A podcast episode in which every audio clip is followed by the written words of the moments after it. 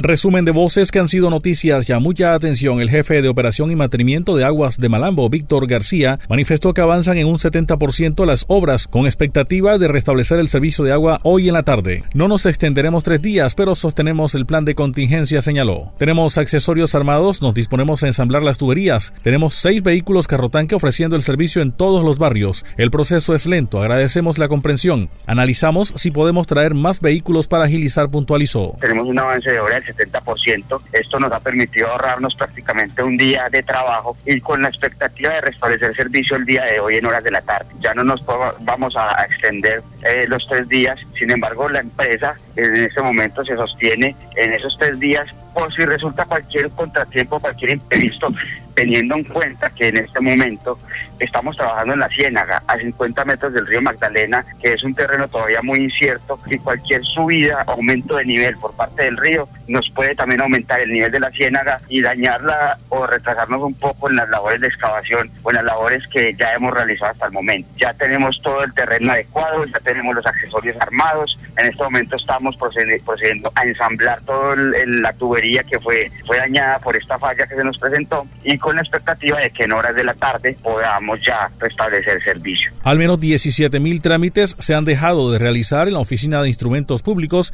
a raíz de un daño eléctrico. Jorge Segebre, presidente de la Cámara Colombiana de la Construcción, indicó que son muchas las familias afectadas pendientes que se les entreguen sus viviendas. Van agotando los cupos. No es posible que Barranquilla tenga todo este año la sede cerrada por problema de la subestación eléctrica y porque la UPS se dañó. Dijo que con una orden de emergencia a aire, la situación se arregla de inmediato. No se puede perjudicar a la gente simplemente por negligencia. Es hora de pensar en una nueva oficina de registros con un servicio decente.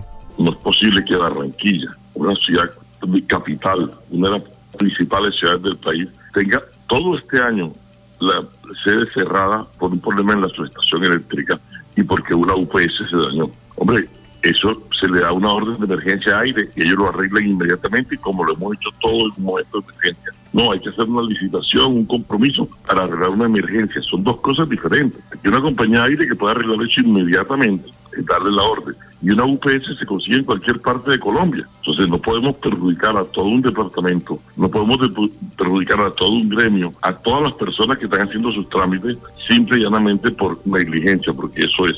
No podemos seguir con esa sede arcaica cayéndose, que no tenemos luz, que no tenemos aires acondicionados. Si usted va a hacer, los aires no funcionan, no funciona nada. Yo creo que es hora de pensar en una nueva oficina de registro y en un servicio decente para los ciudadanos de la Nosotros calculamos que unos 17 mil procesos. El psiquiatra Juan Isaac Llanos analizó en Noticias Ya el caso Johnny Leal, manifestó no poder entender cómo una persona asesina a su hermano y a su madre. Hay una carga genética donde la personalidad del individuo tiene un trastorno social. Desde su niñez viene haciendo maldades hábil, suspicaz, malicioso, incluso hasta inteligente, pero canalizado hacia la maldad, son las características de este tipo de personas que, entre otras cosas, no sienten culpa de lo que hacen, se sienten incluso vanagloriados de lo que hacen. Estas personas nacen psicópatas y así mueren. Es muy poco lo que la psicología puede hacer por ellas. Manifestó que las facultades mentales de Leal están organizadas, no hay trastorno mental. Desde tiempo antes planea y trata de no dejar evidencias. Indicó que hay tres aspectos, biológico, psicológico y social,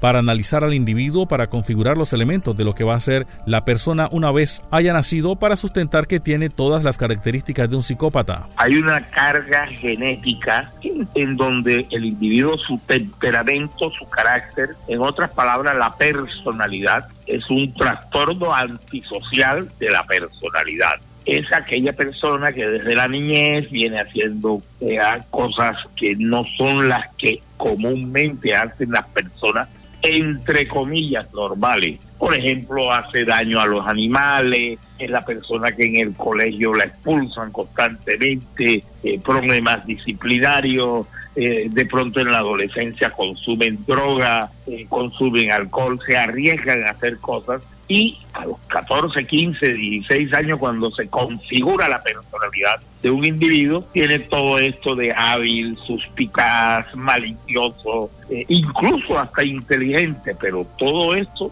lo canalizan para la maldad.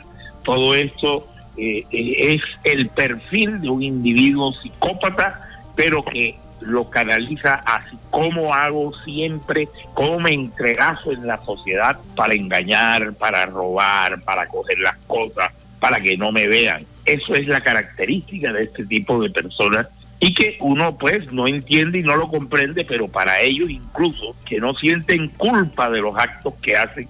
Pasó el resumen de voces que han sido noticias, ya les habló Elvis Payares Matute.